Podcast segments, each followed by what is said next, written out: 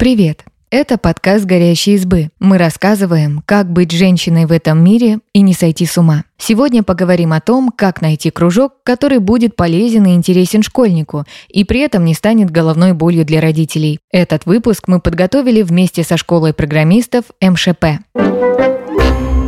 Спросите ребенка. Самый простой способ подобрать подходящий кружок – узнать, чего хочет сам ребенок. Поговорите с ним, выясните, чем бы он хотел заниматься, какие предметы ему больше нравятся в школе, кто его вдохновляет. А затем вместе посмотрите на полученную картину и подумайте, какие кружки больше всего подходят под его интересы. Разговор можно начать и с другого конца.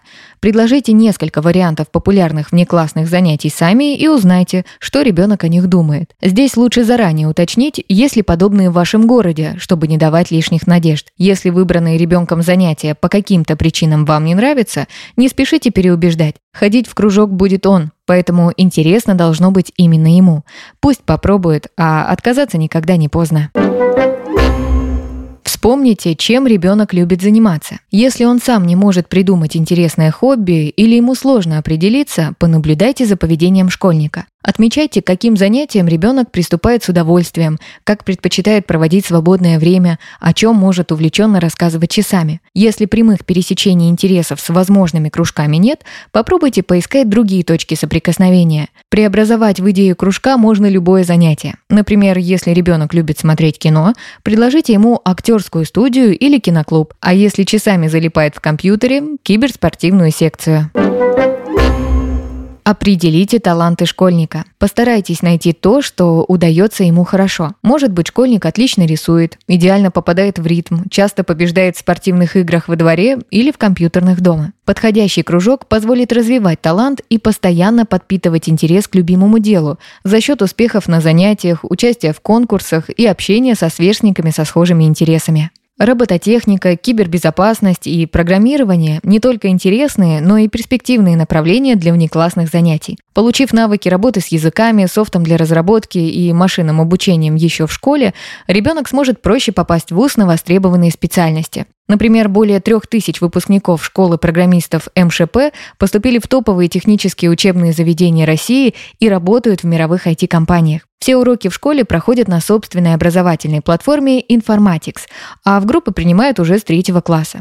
Кроме основных программ, ученикам доступны 82 спецкурса, например, по блокчейну и интернету вещей. Программы длятся от 2 до 6 лет, а в конце все ученики получают свидетельство об окончании. Регистрируйтесь на сайте, и вы получите 15% скидку по промокоду из описания выпуска на первый месяц обучения в онлайн-отделении школы программистов МШП. Промокодом можно воспользоваться до конца года, а применить его следует в личном кабинете. Узнайте, куда ходят его друзья. Этот способ спасет в случае, если у вас совсем нет вариантов или наоборот их так много, что остановиться на нескольких не получается. В кругу знакомых ребенку будет проще адаптироваться и комфортнее заниматься. Поэтому рассмотреть кружки или секции, в которые уже записались его друзья, удачная идея. Узнать о них можно, расспросив самого ребенка или родителей его друзей. Составьте список всех возможных вариантов занятий. Попробуйте собрать и структурировать всю полученную информацию о том, чего хочет сам ребенок, куда записаны его товарищи и что импонирует лично вам. Чтобы не запутаться в вариантах, можно составить таблицу. Кроме названия кружков, укажите в ней, с какого возраста принимают учеников, сколько стоит обучение, какой квалификацией обладают педагоги, есть ли открытые группы, когда стартуют и по какому адресу проходят занятия. После подумайте, какой из вариантов кажется самым привлекательным. Еще стоит проверить, не конфликтует ли расписание кружков со школьными уроками. Обычно внеклассные занятия проходят днем или вечером. Если ребенок учится во вторую смену, это может быть проблемой. Посчитайте собственные затраты. Сразу в двух категориях. Первое – время. Если кружок находится на другом конце города, вероятно, ребенок будет уставать. Школа, несколько часов на дорогу до кружка, а затем до дома, домашнее задание. Времени на отдых в таком распорядке дня совсем не остается.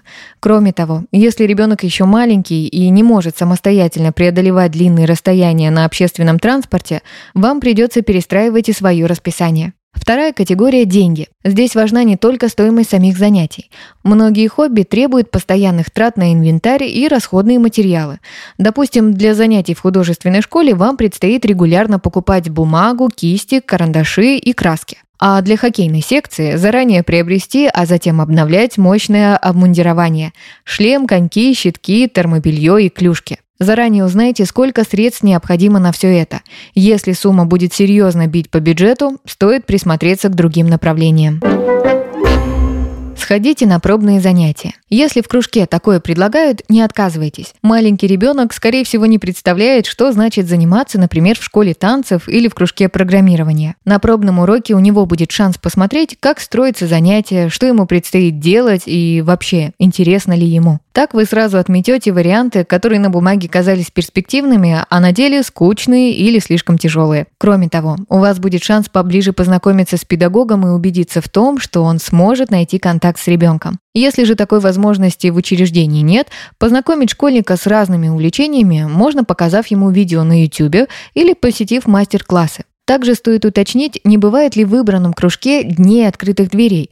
Хоть это и не полноценное занятие, посмотреть, как все устроено, все равно получится. Что делать после выбора кружка? Не стоит сразу требовать от ребенка лучших результатов. Задача внеклассных занятий – развить способности, а не накопить медали и грамоты. Важно, чтобы он получал от похода в кружок удовольствие, а не думал о нем как о мучительном обязательстве.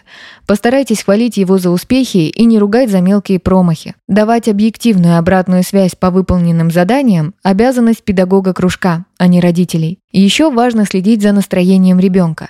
Первое время стоит понаблюдать, каком состоянии он возвращается с внеклассных занятий.